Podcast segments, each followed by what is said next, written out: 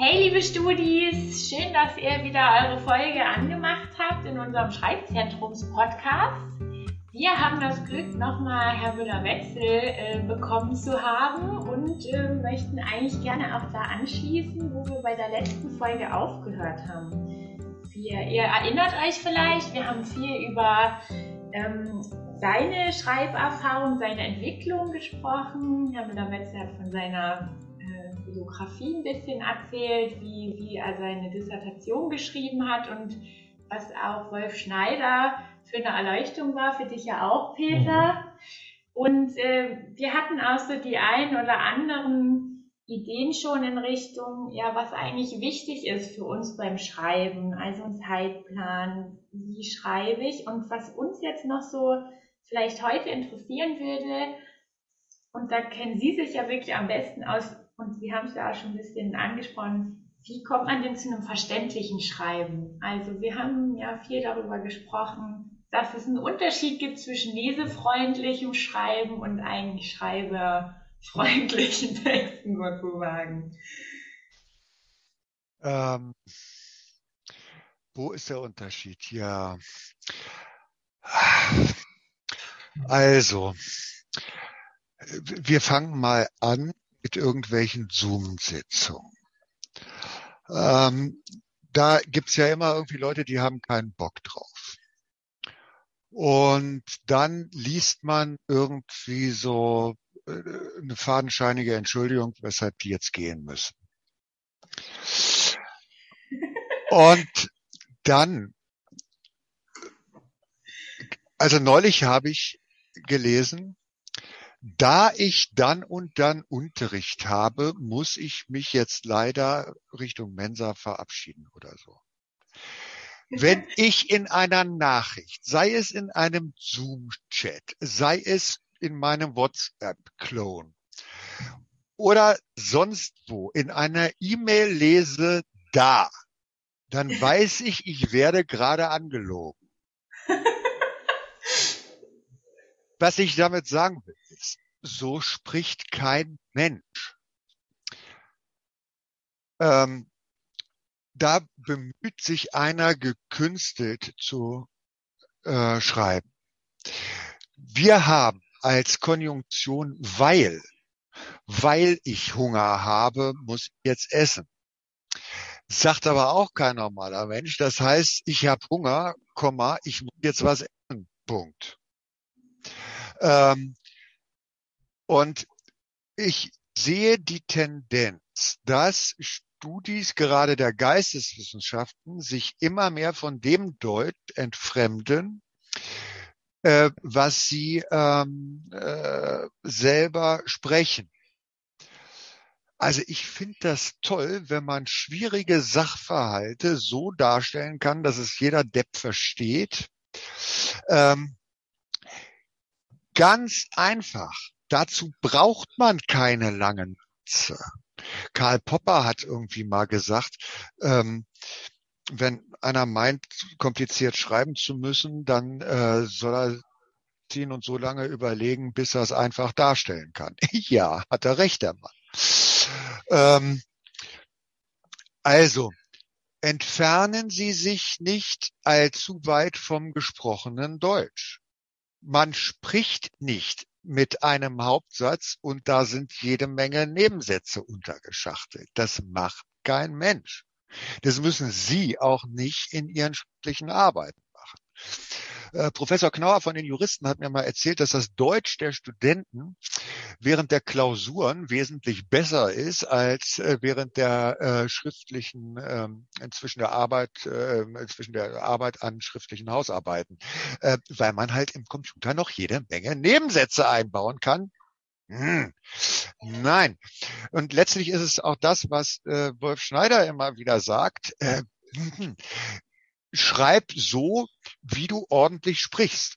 Natürlich nicht so, wie du im Ernst-Abes-Portfeld sprichst. Äh, das ist schon klar. Also ich meine, man kann bei mir davon ausgehen, dass ich den Gebrauch der deutschen Konjunktive einigermaßen beherrsche. Aber natürlich, äh, hm, wenn ich das im Ernst-Abes-Wortfeld mache, dann ist relativ klar, ich kriege bald einen Bierbecher über den Kopf. Ja, also dem Anlass gemäß schreiben. Man sollte schon dann äh, zum, zumindest richtig und nicht so sehr ähm, äh, rumpaulen. Aber ähm, es gibt keinen Grund, sich absichtlich von dem zu entfernen, was man spricht. Und da haben Sie auch schon die längst mögliche Satzgrenze gesehen. Es gibt keinen Grund, sich weit von dem zu entfernen, was man spricht. Punkt. Das reicht. Dann kann schon der nächste Satz kommen.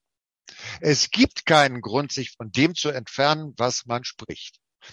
Ähm, nein, Ihre Texte werden auch dann nicht wissenschaftlicher, wenn Sie sie extra kompliziert machen. Ich sehe eher die Schwierigkeit darin, das hatte ich letztes Mal schon gesagt, dass man es sich so, während man an einem, ach, jetzt ist das schon wieder so ein langer Satz. Also, ich sehe die Schwierigkeit in folgendem eher. Man gewöhnt sich daran, ähm, wie im Lehrstuhl geschrieben wird. Und das ist halt die, ist halt die Gefahr. Mein Ratschlag ist, auch der kam schon ein paar Mal in den, äh, in, in, im Podcast, in anderen Worten. Ähm, liebe Leute, plant auch Zeit ein dafür, dass ihr eure Texte den Kollegen gebt, dass die mal drüber gucken, auch wenn die gar keine Ahnung vom Fach haben. Einfach, ob die den Inhalt, äh, ob die verstehen, wie es geschrieben ist. Ähm, und so bahnbrechend neue Sachen wie die Erfindung einer Hyperschallrakete werdet ihr schon nicht geleistet haben. Also ähm, äh, man soll sich nicht entfernen von dem, wie man spricht. Das ist, glaube ich, ähm, das, das Allerwichtigste dabei. Und ähm, da gibt's halt Regeln, wie das ausbuchstabiert ist, in jedem beliebigen Buch von Wolf Schneider. Deutsch für Profis oder äh, was die Schule zu lehren vergaß, Deutsch fürs Leben. Äh, das ist egal. Ähm, da, hm? Haben Sie da so eine Lieblingsfaustregel oder so? Also ich habe immer so für mich gespeichert, einen Satz, ein Gedanke, um mich da immer so ein bisschen dran zu halten, nicht auszuatmen. Ja. Haben Sie da auch so, so einen kleinen oder so ein Favorite sozusagen, wo Sie ja. dran denken beim Schreiben? Also ein Satz, ein Gedanke ist auch, das ist einer von ich mag, aber was auf mich den allermeisten einmacht hat, ist das, was Schneider geschrieben hat zur Verständlichkeitsforschung. Das muss ich jetzt vielleicht erklären. Also da haben sich irgendwann mal Profs hingesetzt äh, aus unterschiedlichen Fakultäten und haben gesagt, es kann doch wohl normal sein, wir sind doch alle irgendwie Spezialisten und wir verstehen nicht die Bedienungsanleitung. Das kann ja wohl nicht sein. Da ist doch irgendein Fehler im System. Und dann ging das halt los, dass man sich ähm, äh, Gedanken gemacht hat, wie kommt das, dass Texte unverständlich sind. Und dabei ist eine große Hilfe das Heinz Erhardt. Sie können natürlich auch ein Gedichtband von mir nehmen. ist auch schön. Aber ist egal. Ähm, Sie können sich auch die Stones anhören oder Beethoven. Da gibt's eine Gemeinsamkeit bei allen. Ba, ba, ba, ba. Das können Sie hören, womöglich noch die Töne treffen, wenn Sie singen. Sie können aber auch hören von den Stones. Gott, wie erkläre ich das? Was sind die Rolling Stones? Also, ba, ba, ba, da, da. Ja. Sie nehmen irgendein Gedicht. In Ägypten liegt ein Tal, wo die Pharaonen königlich pyramidal, wenn sie tot sind, wohnen. Toll. Relativ. Einprägsam. In Ägypten liegt ein Tal. Hat eine Einheit. Wo die Pharaonen ist eine Einheit. Königlich pyramidal ist eine Einheit. Wenn sie tot sind, wohnen. Jeweils eine Einheit. Vier Einheiten waren das. Bei Beethoven gibt's eine Einheit, bei den Stones gibt's eine Einheit, bei mir gibt es halt vier Einheiten, aber keine dieser Einheiten ist länger als drei Sekunden. Und für mich das Highlight bei Schneider ist halt die drei Sekunden Regel. Man soll nicht länger als drei Sekunden trennen, was zusammengehört. Und zusammen gehört Artikel und Substantiv. Ähm, darauf, das ist ganz einfach. Man muss sich halt bloß darüber im Klaren sein. Ich nehme jetzt hier gerade einen Artikel und da gehört ein Substantiv dazu. Und wenn man dann auch noch weiß, was ein Partizip ist, dann weiß man, was für Schaden das anrichtet und dass man das am besten sein lassen soll, das dazwischen zu stecken. Wollen Sie ein Beispiel haben? Warten Sie. Immer. Warte mal, das ist hier äh, Völkergewohnheitsrecht liegt vor, wenn eine von einer Rechtsüberzeugung getragene tatsächliche Übung festgestellt werden kann. Also Völkergewohnheitsrecht liegt vor, wenn eine Übung festgestellt werden kann. Und zwischen eine und Übung ähm, äh, steht noch leider getragene. Also wenn eine getragene tatsächliche Übung festgestellt werden kann. Wenn eine von einer Rechtsüberzeugung getragene tatsächliche Übung festgestellt werden kann. Ja, was soll denn das? Das kann man auch schreiben, wenn eine Recht, äh, wenn, wenn eine tatsächliche Übung ähm, festgestellt werden kann, die von einer Rechtsüberzeugung getragen ist. Dann kann man das von hinten nach vorne lesen, aber nie etwas trennen, was zusammengehört, ähm, länger als drei ähm, äh, äh, Sekunden. Das ist furchtbar. Damit äh, über, an, überfordert man den Leser. Also in der FAZ sind Beispiele unglaublich äh, Nee, aber das war, das hier war jetzt Juristendeutsch. Aber ich sag Ihnen mal, was bei Juristen tatsächlich rauskommt. Ähm, wir sind X und Y, das ist aus so einem, äh, äh aus so, aus so einem so einem Podcast da. Wir sind X und Y und stellen euch heute die Kopftuchentscheidung des Bundesverfassungsgerichts aus dem Jahre 2017, also eine noch relativ neue und aktuelle Entscheidung des deutschen Verfassungsgerichts, vor. Also wenn wir so reden, äh, dann feedbackt uns das bitte. das äh, wäre nicht unser Traum. so, jetzt noch was. Subjekt und Prädikat gehören zusammen. Man soll sie nicht länger als drei Sekunden voneinander trennen.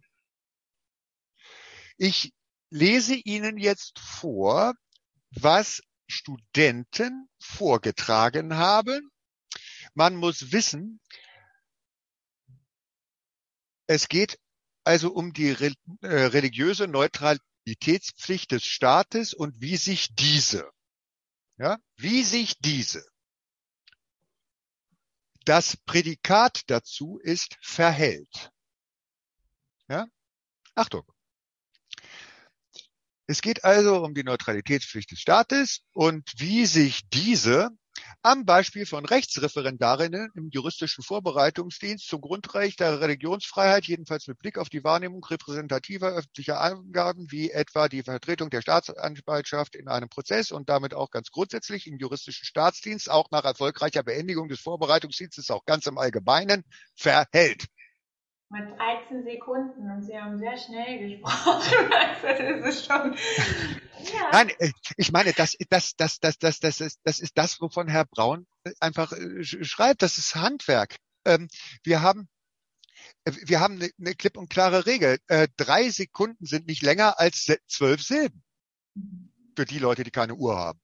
Ähm, also, das ist eine Regel, die kann man befolgen. Und wenn man dann merkt, da setzt man länger als drei Sekunden zwischen Zusammengehöriges. Hm. Also das war das, was, äh, ja. was. Und es ist auch so. Ähm, natürlich, wenn ich selber schreibe, ich habe keinen Bock mehr zu lesen. Ich will einfach nur zurückschreiben. Ich habe diese ganzen Bücher hier stehen, will eh keiner mehr haben. Hier stehen aber Tausende. Äh, Weg damit. Ich will selber, ich will zurückschreiben. Schreiben macht Spaß. Ähm, wenn ich selber schreibe, dann kann es mir passieren, ich baue auch so ein Mist. aber ich gehe immer noch mal dabei und und äh, korrigiere das.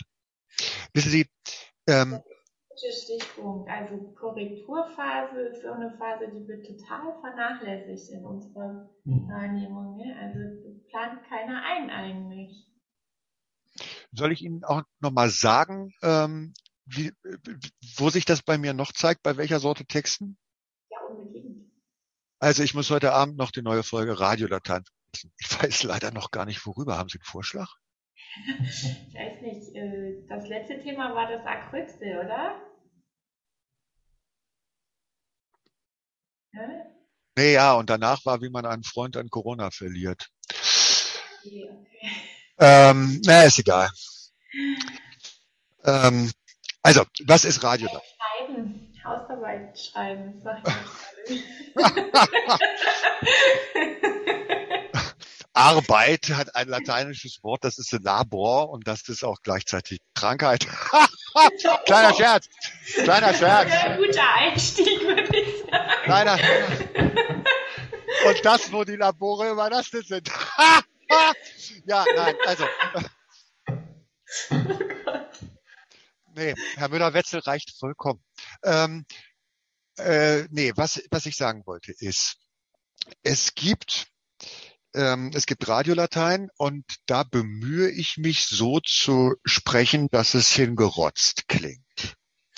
Ich kriege immer Ärger von der Redaktion, wenn das länger ist als irgendwie ähm, drei Minuten dreißig, dann gibt's immer schon auf die Pfoten. Es muss also in drei Minuten dreißig hingerotzt klingen. Wenn ich weiß, was ich sagen will, dann ist das eine tolle Geschichte. Und dann setze ich mich erstmal an den Rechner und tippe das dann gleich ein, denn wenn ich es erst mit der Hand aufschreibe, das wäre, aber ich gehe es ja nochmal durch. Und zwar nach all den Regeln, besonders nach der Drei-Sekunden-Regel, die ich im Kopf habe. Ich denke auch so, ein Gedanke, ein Satz, dann gehe ich da nochmal bei. Natürlich nehme ich da keine Da-Sätze oder eingeschobene Nebensätze. Das ist ja totaler Quatsch.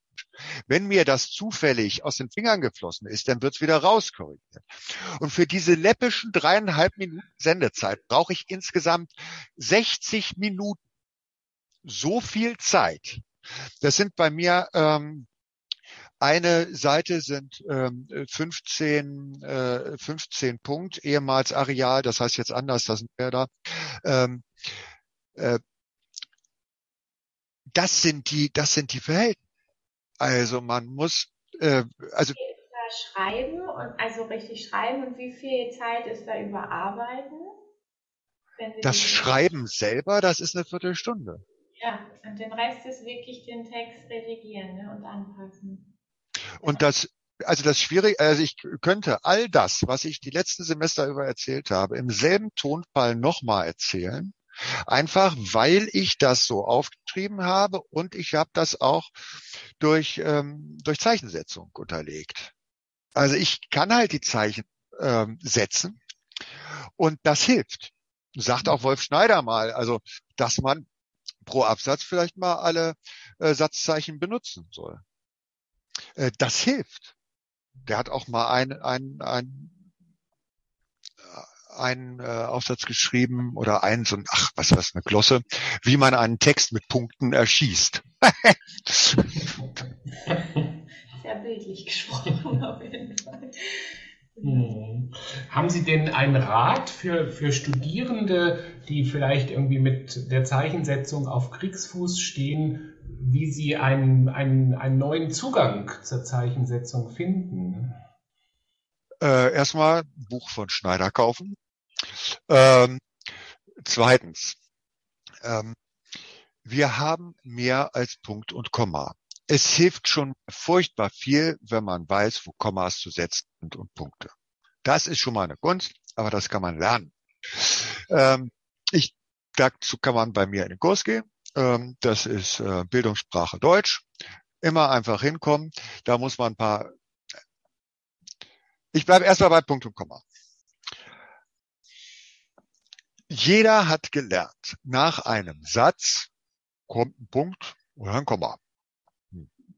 Und dann frage ich immer spaßeshalber, Na, ich gebe dann Zettel auf, was Corona ist. Jeder soll mal ganz kurz aufschreiben, was aus Sicht des Duden ein Satz ist. Im Duden muss man wissen, stehen ja nicht nur putzige Fremdwörter wie Fake News, sondern da steht ja auch jeweils in aktueller Formulierung die Empfehlung der Duden-Redaktion zur deutschen Zeichensetzung. Und das ist einfach ein Schatz. Das muss man nur lesen können. Ähm, ich habe, als ich mein letztes Buch geschrieben habe, furchtbar geschimpft über diese Regeln da, diese, diese blöden Regeln, wie das gemacht, da fehlt doch die Hälfte, hier, das ist doch, und das ist doch stampig formuliert. So, und dann drängte der Verleger, jetzt gib mal ab, und dann sage ich, Moment, es ist gerade eine neue Dudenauflage rausgekommen. Und das ist dann immer Anlass zu großer finanzieller Besorgnis. Denn es ist ja nicht nur so, dass ich mir einen Duden kaufe. Ich sitze hier in meinem Raucherparadies. Da gehört ein Duden hin. Die liebe Familie bekommt einen Duden. Unten im Nichtraucherbereich, Spar. Ähm, dann habe ich in meiner Butze in Jena einen Duden und im Büro in Jena ist selbstverständlich auch einer. Und weil ich keine Lust habe, so das Ding durch die Gegend zu schleppen, ist selbstverständlich auch im Schrank in der Sellierstraße. Das heißt also, wenn eine neue Dudenauflage kommt, bin ich schon mal 125 Euro los. ja, aber das lohnt, also ja, ich kann auch nur eine Lanze für den Budenbrechen aus Studierendensicht. Das ist Erotik pur. Darauf zu verzichten im Studium ja. ergibt keinen Sinn. Äh, Und, aber das ist doch, was Sie ansprechen, ist doch genau die Realität. Also in den meisten Texten, die heute geschrieben werden, findet man ja nur noch Punkt und Komma. Mhm. Mhm. Die anderen Satzzeichen sind ja verschwunden. Ja, äh, wobei ich, ich mache da mal eben mit Punkt und Komma fertig, komme dann zu, zu, äh, zu, zu, zu dem anderen weiter. Der, der Punkt ist, ähm, jetzt fange ich auch schon an. Der Punkt ist. Ähm, das, das Komma ist. Was für ein Wortspiel. Wissen Sie, wie es geht, in Niedersachsen einen Enkel zu rufen? Ach, da bin ich ganz raus, gar nicht mein Kulturkreis. Das ist ganz einfach. Da sagt Ihnen jede Großmutter, na komm mal bei Oma. ja, jetzt sind wir drin, glaube ich. Nerdiger wird es halt nicht mehr. Äh, nee, was ich sagen wollte ist, ähm, man muss wissen, ähm, dass aus Sicht des Duden ein Satz mindestens aus Subjekt und Prädikat besteht. So, da hört schon auf. Was gilt als Prädikat? Das weiß ein Abiturient von heute in der Regel nicht mehr. Ich sag den Grundschülern, wenn sie denn in meinem Haushalt aufwachsen, guck mal, das ist da, wo eine Personalendung dran ist. Dann hat man es erkannt. Wenn man das weiß, dann kann man auch Prädikate entdecken. Und wenn ich dann mit den Studis ähm, dabei bin, dann äh, machen wir das jetzt so. Wir haben einen DIN A4-Zettel und unterstreichen erstmal doppelt alle Formen mit einer Personalendung. Dann können wir Prädikate erkennen. Und dann stellen wir die Frage, wer oder was, und dann bekommen wir das Objekt. Dann wissen wir also schon die Basisbestandteile. Hm. Ähm, das ist an sich schon, dafür brauche ich ein halbes Semester, bis das sicher geht. Ja, dann habe ich Punkt und Komma. Und dann mache ich immer den Spaß, aus meinem Buch vorzulesen, vorlesen zu lassen. Ich, das Buch ist ja zweiteilig. Ähm, der, mit dem ich das geschrieben habe, ist FAZ-Leser, also mittlerweile streikt er und jetzt liest er die Zürcher.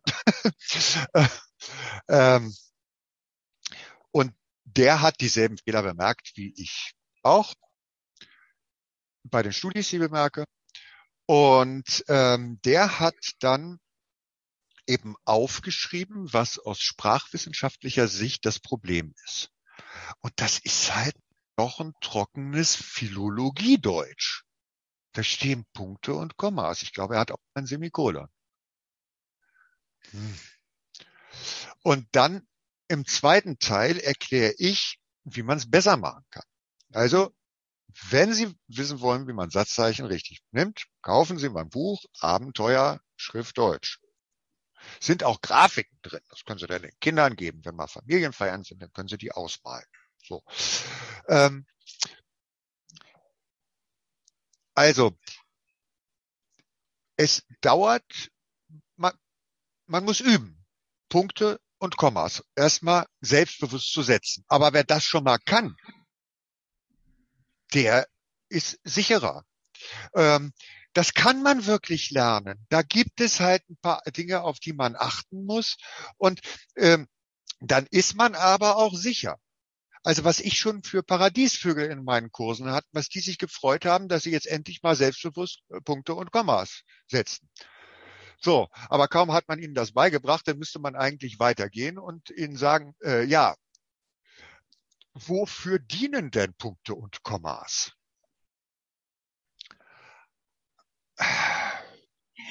Ja, was würden Sie sagen? Wozu dienen die? Ich erzähle jetzt mal eine Geschichte, die ich auch in meinem Buch geschrieben habe, aber es, das Schlimme an der Geschichte ist, es ist die Wahrheit. Ähm, also, es gibt ja so ein Alter, ähm, wo man mit Kindern gut umgehen kann. Die freuen sich denn, wenn der Papa sich freut und wenn die Mama sich freut. Die freuen sich halt. Und dann lernen die was für Papa und Mama. Und ich habe immer gesagt, egal. Wenn eine Milchtüte, so ein Tetrapack auf dem Tisch steht, kann man auch einfach lesen, was da drin steht. Dann haben wir das gelesen. Der Kleine konnte also schon relativ fix lesen. Und dann habe ich ihm auch immer mehr Texte gegeben und wurde dann mehr und länger manchmal sollte er mal was vorlesen. Und dann hat er sich gefreut, dass Papa sich gefreut hat, dass er so schnell gelesen hat. Und dann hat er einen Absatz genommen und dann hat er den vorgelesen und dann ganz schnell vorgelesen. Und das ging also ratzfatz und dann war es vorbei. Und dann sage ich, und was steht drin? Äh, und dann sagt er, ja, wie? Keine Ahnung. Ich denke, du freust dich, wenn ich das schnell äh, runterlese. Hm. Das Problem war aber, mittlerweile hatte er sich durch die fehlerhafte Erziehung angewöhnt, alles ganz schnell zu lesen, ohne auf den Inhalt zu achten. Das ist natürlich nicht so gut. Und dann mussten wir ganz langsam wieder Tempo rausnehmen. Da habe ich gesagt, äh, Justus, das, das führt zu nichts. Das, das führt zu nichts. Ähm, Kommas stehen, wir machen es mal folgender. Also bei Kommas atmen du einmal bei Punkten atmest du zweimal. Ja? Und dann kehrte allmählich wieder Sinn ein. Ähm, also, Punkte und Kommas dienen dazu, Pausen zu machen. Und die sind dabei aber nur ein großer Teil. Also, was haben wir denn heute mal, was ist denn jetzt wieder, was ist denn heute passiert? Ähm, äh, Boris hat immer nur Ärger wegen Party, Komma, jetzt will er mal in Russland äh, ablenken. Das sind zwei Hauptsätze. Die können Sie mit zwei, mit einem Punkt trennen. Boris hat immer nur Ärger wegen Partys. Punkt. Jetzt versucht er in Russland abzu. Punkt. Ja, Sie können ja auch ein Semikolon zwischen die beiden Teile setzen. Boris hat immer Ärger wegen Party, Semikolon und dann kommt der Quatsch. Sie können, Kommas dazu, ist egal. So. Und was jetzt wirklich ganz erstaunlich ist, Leute reagieren voraussehbar. Ich äh, gebe, also mach das, mach das in den Deutschkursen jetzt. Mal wenn nicht gerade Corona ist, scheiße, keine Lust mehr. Ähm, ähm, habe ich gerade Scheiße gesagt? Nein, das hier ist ein gebildeter. Ja niemand Minderjähriges hier. Also. Äh, nein, nein, das ist auch hier ein gebildeter Haushalt. Wir sagen Sterkus. Also Sterkus ist lateinisch für Scheiße. Ähm, also, also ich mache das dann immer so, wenn wenn ich live ähm, äh, im, Raum bin. Ich gebe einen Zettel aus, da sind die beiden Hauptsätze durch ein Komma getrennt, einen, da sind sie durch ein Semikolon getrennt und einen, da sind sie durch einen Punkt getrennt. Und, der, und ich sage dem ersten, er soll vorlesen. Und dann sage ich dem zweiten, dein Dings wird sich unterscheiden von dem, was vorher da war. Ähm, äh, sag aber nicht wie. Und dann beim dritten noch genauso. Und dann kommt raus. Die Leute gehen beim Komma, machen die eine kürzere Pause und bleiben noch äh, mit der Stimme oben. Wenn da ein Punkt dazwischen steht, dann geht die Stimme runter und dann machen sie eine längere Pause. Und beim Semikolon ist wo in der äh, dazwischen. Es gibt Leute, die wissen nicht, wo man Punkt und Komma setzt, die wissen aber, wie man Semikolon setzt, äh, wie man Semikolon liest. Das fand ich eine ganz erstaunliche Einsicht. Ja, das ist richtig erstaunlich. Das ist wirklich erstaunlich. Ähm, und noch dazu, jeder weiß, was ein Fragezeichen ist. Jeder weiß, was ein Ausrufungszeichen ist. Äh, gut, dann sind wir auch schon fast am Ende. Aber mit der Stimme runtergehen, bei der Frage mit der Stimme hochgehen. Aber was brüllen beim Ausrufungszeichen? Ähm, das ist der Sinn von Satzzeichen. Satz, mit Satzzeichen steuern Sie die Melodie beim Lesen. Mit Satzzeichen steuere ich die ähm, Melodie bei meinem eigenen Lesen, wenn ich mein Radiolatein aufnehme. Mit Satzzeichen steuere ich, wie der Leser meine Texte liest. Ähm, und das ist eine, ein großes ähm, Plus. Dann werden Texte auf einmal lebendiger. Das ist das, was Wolf Schneider meint, wie man mit Punkten einen Texten erschießt. Und jetzt kommt Herr Braun und stellt sich hin und sagt völlig zu Recht, ja, äh, pff, was sollen die Studis da machen? Heute gibt's ja nur noch Punkte und Kommas. Ähm, ja. Ja, äh, beziehungsweise gibt es so, oder ich weiß nicht, ob das auch Ihre Wahrnehmung ist, aber ich habe oft das Gefühl, es gibt so eine große Diskrepanz zwischen eigentlich einer äh, rhythmusgerechten und sinnvollen Satzzeichenverwendung und so einer eher intuitiven. Also ich habe irgendwie, neulich hatte ich ein Manuskript vorgelegt bekommen, da waren nur Ausrufezeichen drin. Also das war ein Sachtext und alles mit, mit Ausrufezeichen. Und ich dachte, ja, er wollte wahrscheinlich viel mit Nachdruck hier betonen, weil das wichtige Fakten für ihn waren, aber da, ne, da gibt's irgendwie, und auch bei den Studis häufig, das ist ja so eine klassische Reaktion, ja, Komma setze ich nach Gefühl, halt da, wo der Atem dann ausgegangen ist beim Le oder äh, da gibt's irgendwie, oder wie also, Sie das wahr? Ich, ich nehme das auch so wahr. Also äh, ich bekomme ja mit, ich war mal eine Zeit lang verantwortlich dafür, wie diese ganzen Lateinkurse äh, abliefen. Und also ich hatte eine, eine, eine Kundschaft 1000 Studis. Also ich war zuständig dafür, dass 1000 Studis äh, in Latinumskursen waren. Und das ist äh, das ist sehr stressig gewesen. Ähm, und da habe ich viele E-Mails bekommen von mhm. Erstsemestern. Hallo. Ja. Ausrufezeichen. Ja, genau. Ja, und da sieht man dann, dass sich die Schrift, der, also die Zeichensetzung von Semester zu Semester verbessert, gerade bei Leuten, die Latein machen. Ähm, nun kann ich ja nicht jedem Lateinunterricht geben. Aber was ich damit sagen will, ist, in den ersten Semestern kommen die Leute noch mit dem an, ähm, womit sie in der Schule nicht äh, sch schlimm aufgefallen sind, womit sie in der Schule noch durchgekommen sind. Mhm. Ähm, und das ist eine merkwürdige Allianz, die sich da aus Eltern, aus Schülern, aus Lehrern gebildet hat.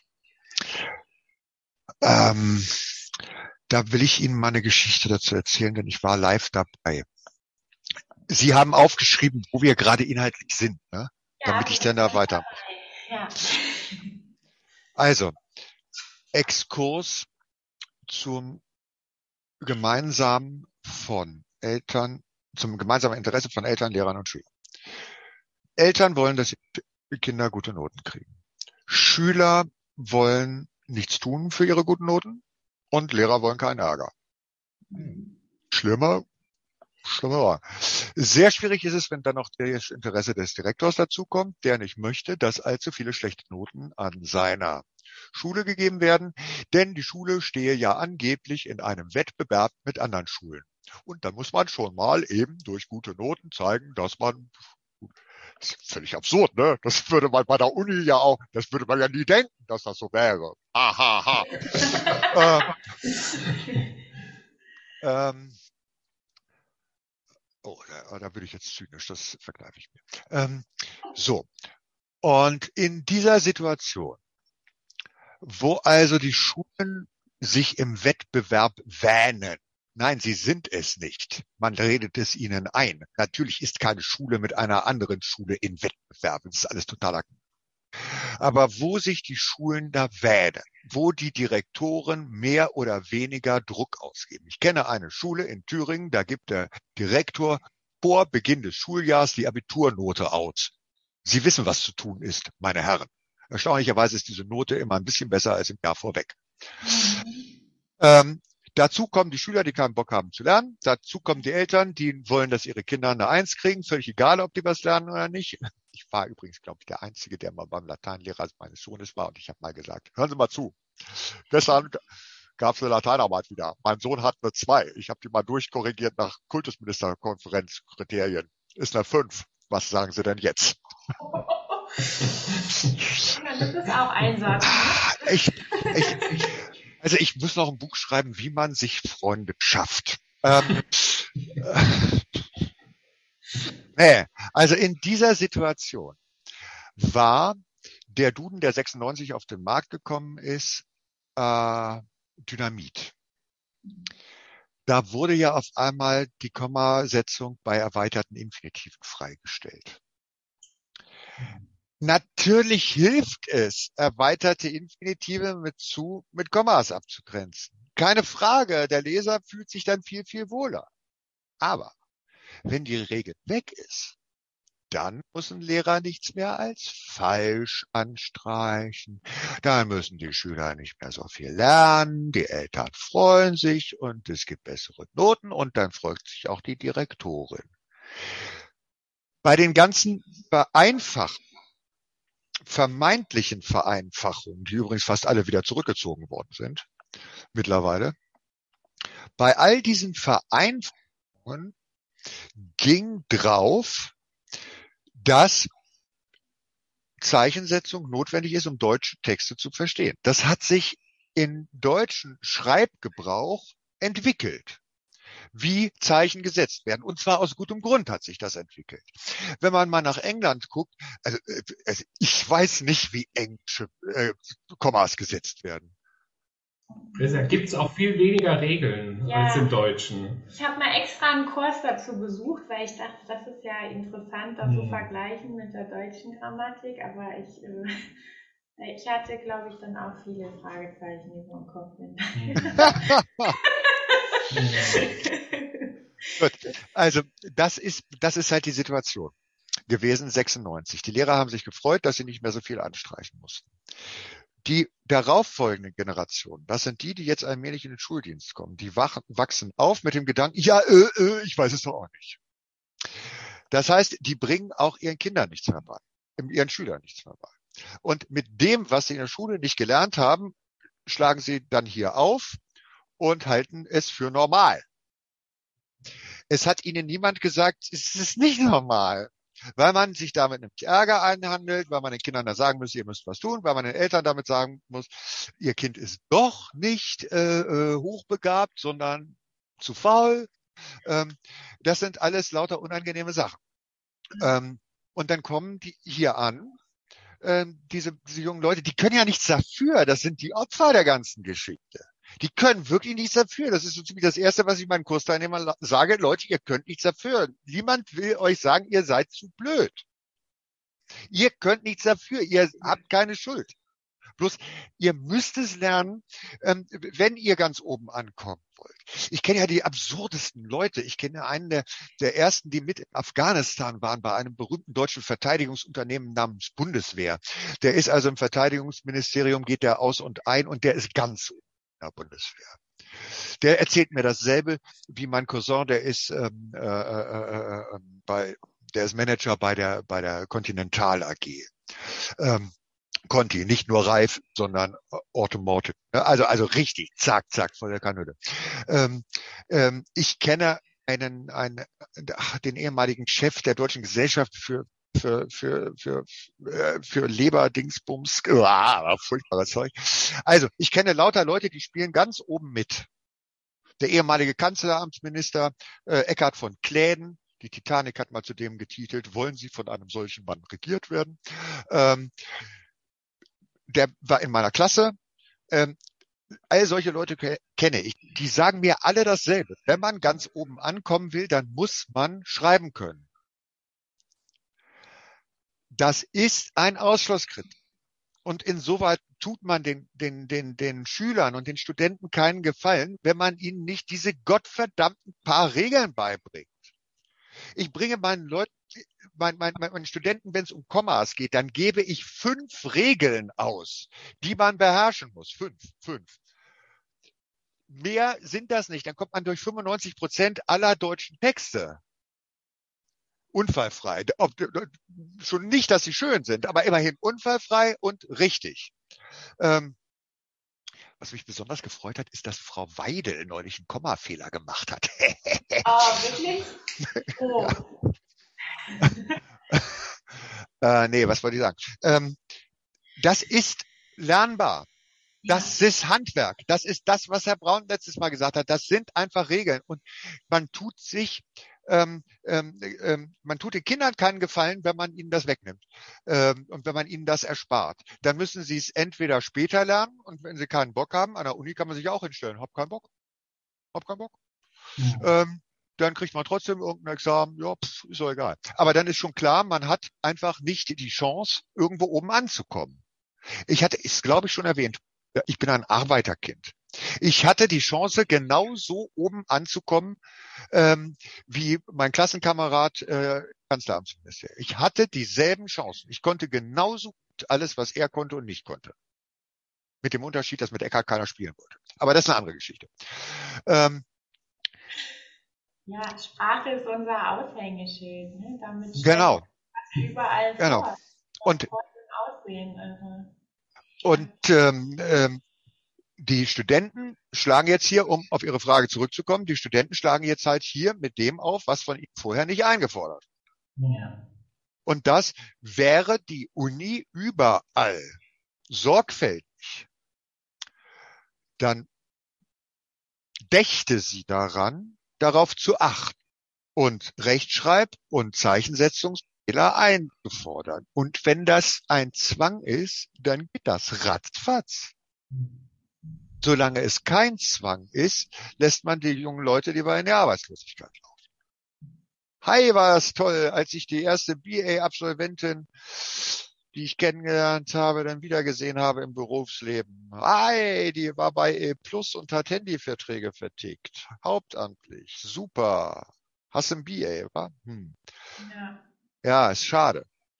Äh, man ja, tut, vielleicht Vielleicht kann man ja den Studierenden aber auch eine Brücke schlagen, um nochmal das aufzugreifen, was Sie gesagt haben, dass eben es nicht nur darum geht, jetzt Regeln zu kennen und zu befolgen um der Regeln willen, sondern weil dadurch der Text verständlicher wird. Ja. Das ist dann ein Dienst an den Lesenden, äh, den man vollbringt als Autorin und Autor. Und das ist ja auch die Aufgabe der ja. der, der Schreibenden, also für die Leser zu schreiben, damit ihre Texte verständlich werden Ganz und mit Genuss gelesen werden. Ganz genau das.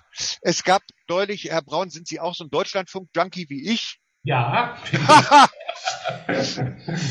neulich war neulich war äh, irgendwie so ein Germanist aus Trier, glaube ich. Der hat äh, darüber gesprochen, äh, über, über Zeichensetzung. Ähm, und was das eben beim Leser anrichtet. Und dann habe ich, den, das mache ich öfter. Wenn mir ein Beitrag im Deutschlandfunk gefällt, setze ich mich hin, kriege raus, was ist das für einer, schreibt dem eine E-Mail, danke, fand ich super. Dann freuen die sich meistens. Das ist, das, das ist toll. Ähm, und habe ich auch hingeschrieben, der, der so und so, Name habe ich schon wieder vergessen. Ähm, ähm, ich als Lateinlehrer habe mich sowieso seit Ewigkeiten um, äh, um Thema Zeichensetzung. Jetzt mache ich halt auch noch ein paar Deutschkurse, da bringe ich den, den, den ähm, Studenten Kommas bei. Und einer meiner Beispielsätze ist, Kommas dienen nicht dazu, dem Schreiber das Schreiben zu erschweren, sondern dem Leser das Lesen zu erleichtern. Punkt. Ja, voll. Äh, hm. Und dann sagt er, ja, schönen Dank für den, äh, für den Beispielsatz. Äh, genau das ist es. Das ist kein Selbstzweck. Das ist Mittel zum Zweck. Das ist Mittel dafür, dass die Texte besser verstanden werden. Liebe Leute, ihr wisst gar nicht, wie gut ihr es habt. Denn bevor ich mein Stipendium bekommen habe, das war immerhin in der letzten Folge dieses Podcasts, äh, da musste ich mich auch schon selbst finanzieren. Und da habe ich gearbeitet als Kollationssklave in der Akademie der Wissenschaften in Göttingen. Kollation, das ist für unsere Verhältnisse völlig egal. Das ist halt, ich musste mittelalterliche Handschriften lesen. Hm. Ohne Punkt und ohne Komma. Punkt. Ja, das ist Sklaventum. Das stimmt, ja. Ähm, und wenn Sie sich mal einen Gefallen tun wollen und Sie sind in Wien, wozu ich sowieso immer dringend rate, besonders letzte August, erste Septemberwoche, dann gehen Sie doch einfach mal in die Papyrus-Sammlung der, ähm, der, der, der Staatsbibliothek. Das ist gleich in der Hofburg unten und das ist für Touris extra aufgemacht. Die können sich angucken, wie sieht antike Schrift in echt aus. Ich bin da reingegangen und dachte mir, puh, Latein kannst du ja, ist ja toll. Und äh, Griechisch das geht so, aber immerhin. Ja, Pustekuchen. Und dann mhm. sitzen sie vor einem Holztäfelchen, wo eine Einladung zu einer Party drauf ist, die irgendeine, Ex äh, irgendeine Offiziersgattin im Norden, äh, äh, äh, oben in Schottland an ihre Freundinnen verschickt hat. Die hatten halt keine E-Mail, die haben Holztäfelchen benutzt und die haben halt das da drauf gekritzt, was die für Buchstaben gehalten haben. Ja, Halleluja. Da sind sie froh, wenn sie überhaupt Buchstaben erkennen können. Aber äh, da ersehen sie doch jedes Komma, jeden Punkt. Nichts, nichts. Die schreiben in eins durch. ja. Genau, es gibt auch an der Universität Erfurt, äh, die haben wunderbare mittelalterliche Handschriften genau dasselbe, was sie schreiben, äh, was sie sagen. Also keine ja, Satzzeichen. Ja. Äh, wenn, wenn ich noch ganz kurz ein, ein weiteres äh, Lieblingsthema aufgreifen darf, ähnlich wie Satzzeichen oder eine ähnliche Funktion wie Satzzeichen erfüllen ja auch Absätze.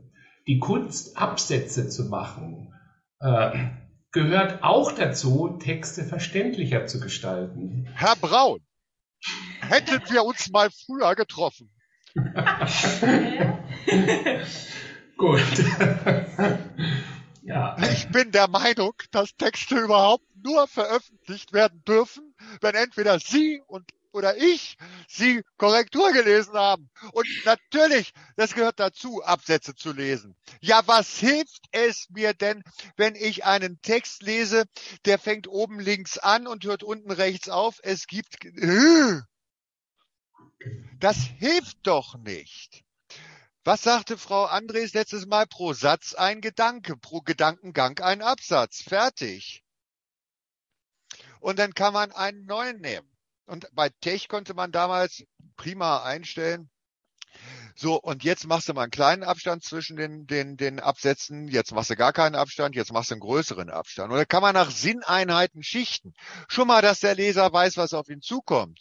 Wenn ich ein Leser bin, wie ich äh, er war in der erst, im ersten Semester und ich lese puh, einen sogenannten wissenschaftlichen Aufsatz über Philologie mit einem Inhalt, der mich nicht interessiert, in einer Form, die völlig unverständlich ist.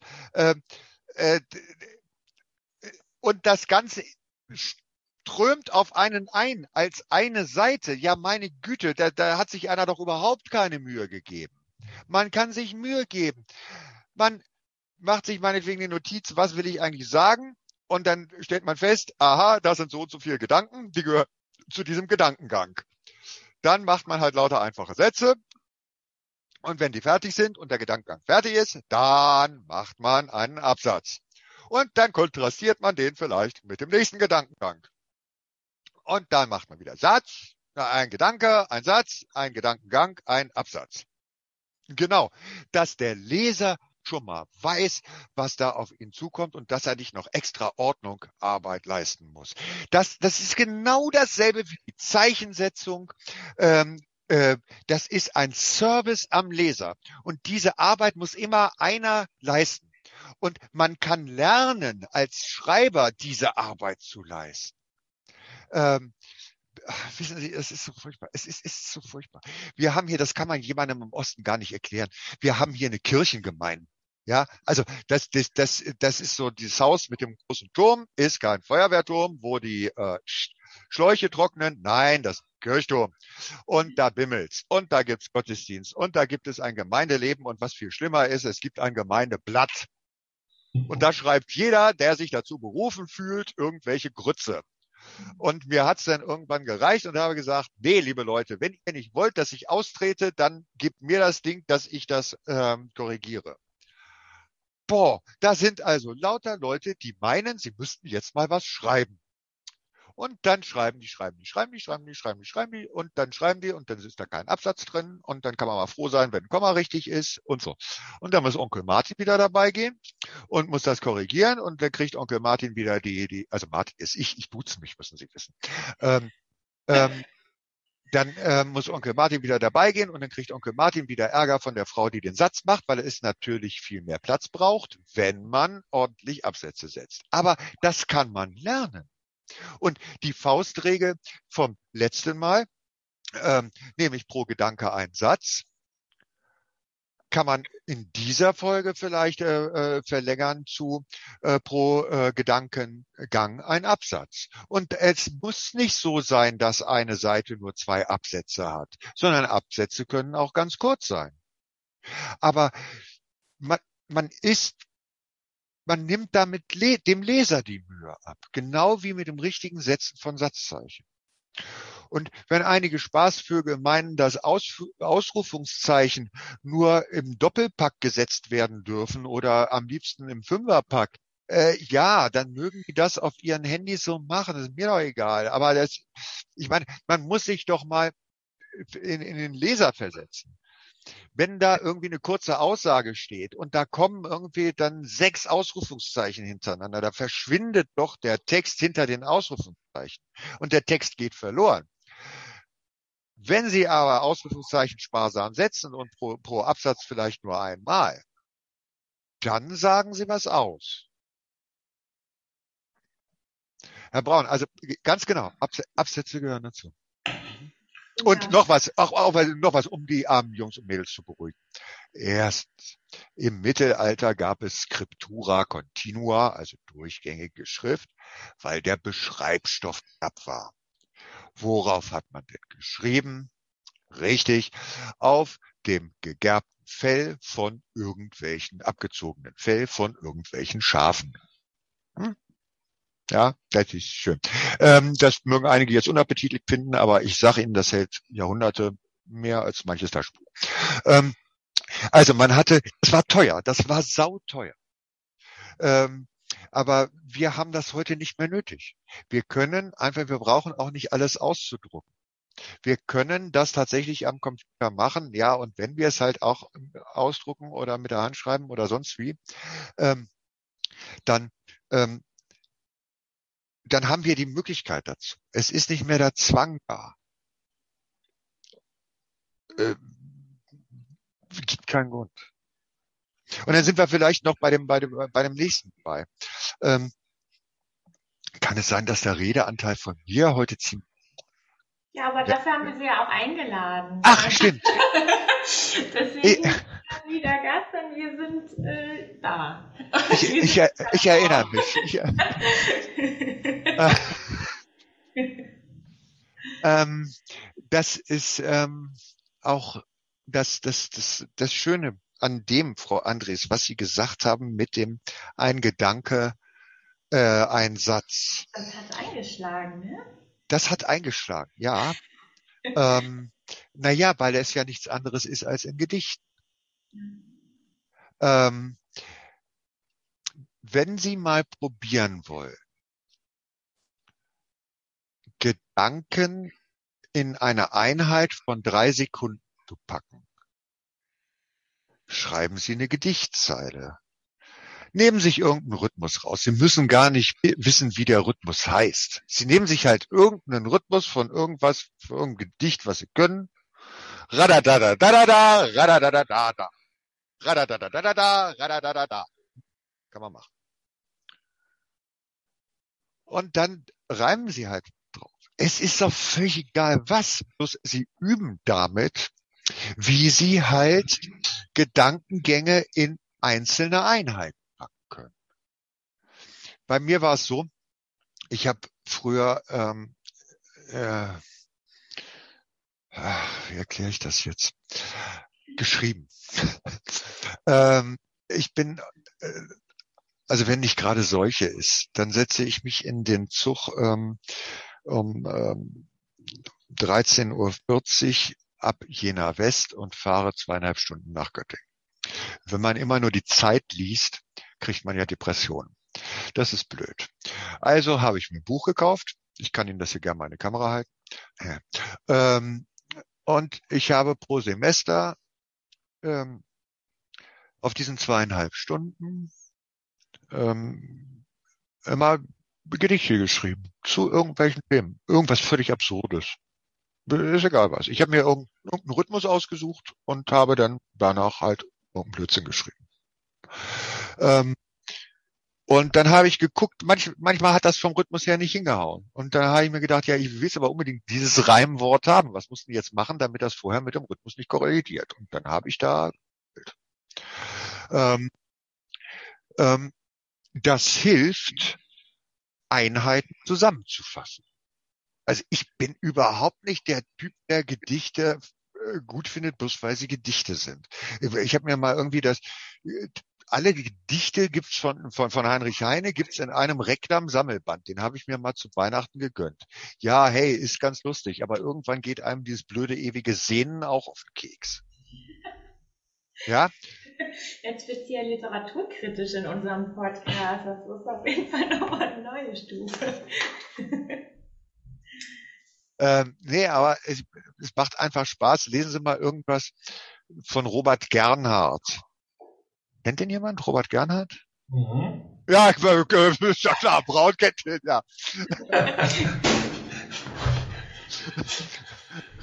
Paulus sprach zu den Apachen, ihr sollt nicht in der Kirche klatschen. Ja. Paulus schrieb an die Philippa, kann nicht kommen, habe Husten.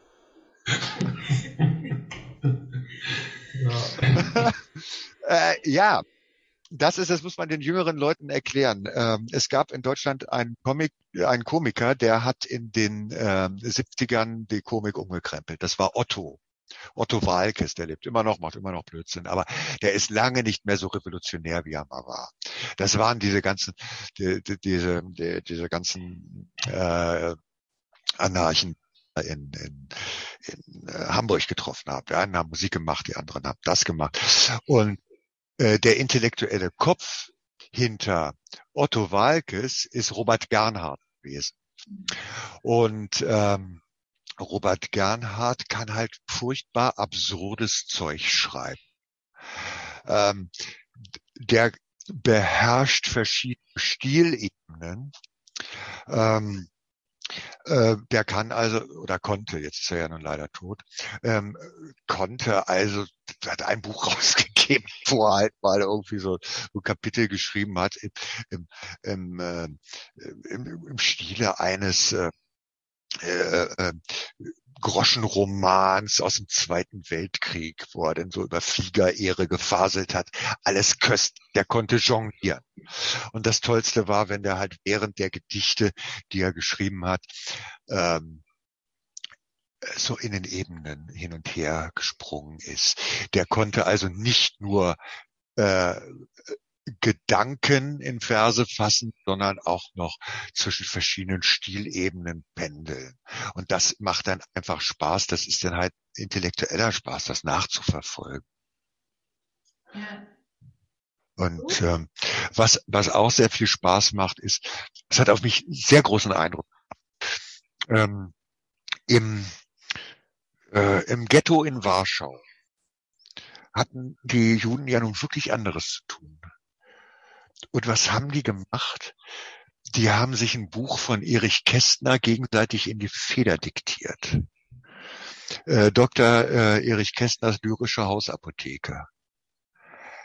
Da sehen Sie eine Sozialkritik ähm, äh, der 20er und äh, Anfang 30er Jahre äh, von Erich Kästner in Gedichten. Also die, er schreibt so gut, dass, dass sie ähm, und das finde ich ist dann wieder eine ganz tolle, das ist wirklich eine Kunst. Und bei Erich Kästner ist es auch, der schreibt nie abgehoben. Der, also von dem habe ich auch mein, mein, mein Kunstideal. Äh, koste es wolle an Zeit, Hauptsache es klingt hingerotzt. Das ist ja unglaublich anstrengend.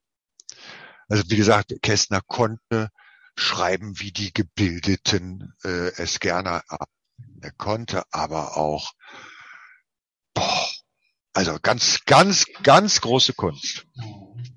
Wenn ich das mal zusammenfassen darf, worüber wir jetzt in der letzten Zeit gesprochen haben, ist, dass Studierende ihre Schreibkompetenz weiterentwickeln können, auch in Hinsicht auf das wissenschaftliche Schreiben, wenn sie sich mit Lyrik beschäftigen und befassen, äh, sei es eben, dass sie sich sagen, ernsthafte Lyrik zu Gemüte führen oder eben spielerisch selber mit Lyrik umgehen. Äh, und das ist doch irgendwie auch, sagen, ein schöner Endpunkt für die heutige, für das heutige Podcast. Aber ich übergebe nochmal an Frieda für das Schlusswort. Genau, wir haben auch mitgenommen am Anfang, dass wir die Drei-Sekunden-Regel berücksichtigen, die Herr Müller-Wetzel uns heute erklärt hat.